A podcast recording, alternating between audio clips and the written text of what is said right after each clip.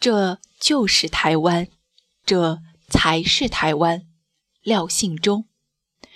基隆是一座阶梯的城市，每天在海潮中苏醒，轻拍的白浪仿佛是母亲温厚的双手。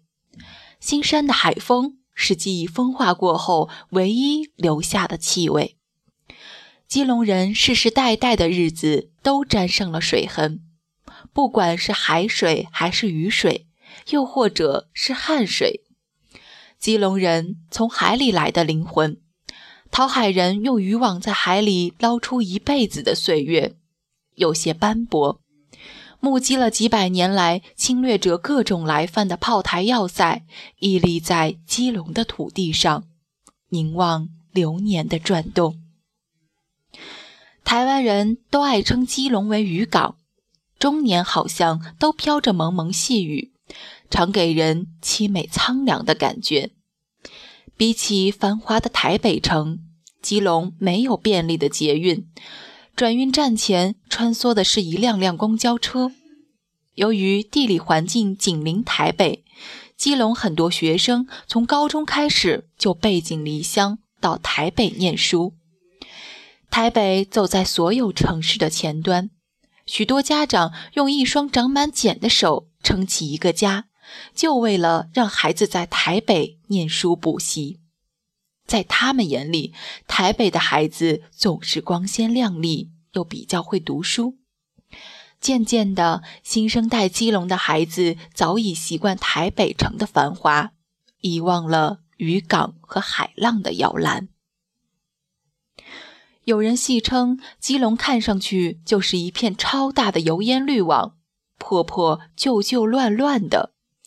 几十年来的基隆，的确没什么太大的改变。好像凝固在某个时间点的一瞬间。这几年亦有北北基、台北、新北、基隆合并的风声，台北人都会摇摇手说：“可以不要包含基隆吗？”同时，基隆市现在被新北市包围，不仅是学子外流，大部分上班族也选择到台北朝九晚五的工作。让它成为两地的卫星都市。基隆的观光离不开海，资源颇丰富，却没有好好开发宣传。如果要走路的话，需要花上一些脚程，公交车班次也不是很固定，对于没有当地人当导游的旅客来说非常不便。政府的政策往往都只是针对个别景点，没有做整合性的措施。包括街道市容的整顿、公交车的汰换和台北捷运工程的衔接，这种种因素，加上市政府好像总是麻痹的，出了几个让全台湾人当做笑柄的市长，不只是导致人口外流，也让基隆的观光景点距离登上国际舞台还差一大截。台湾的中元节。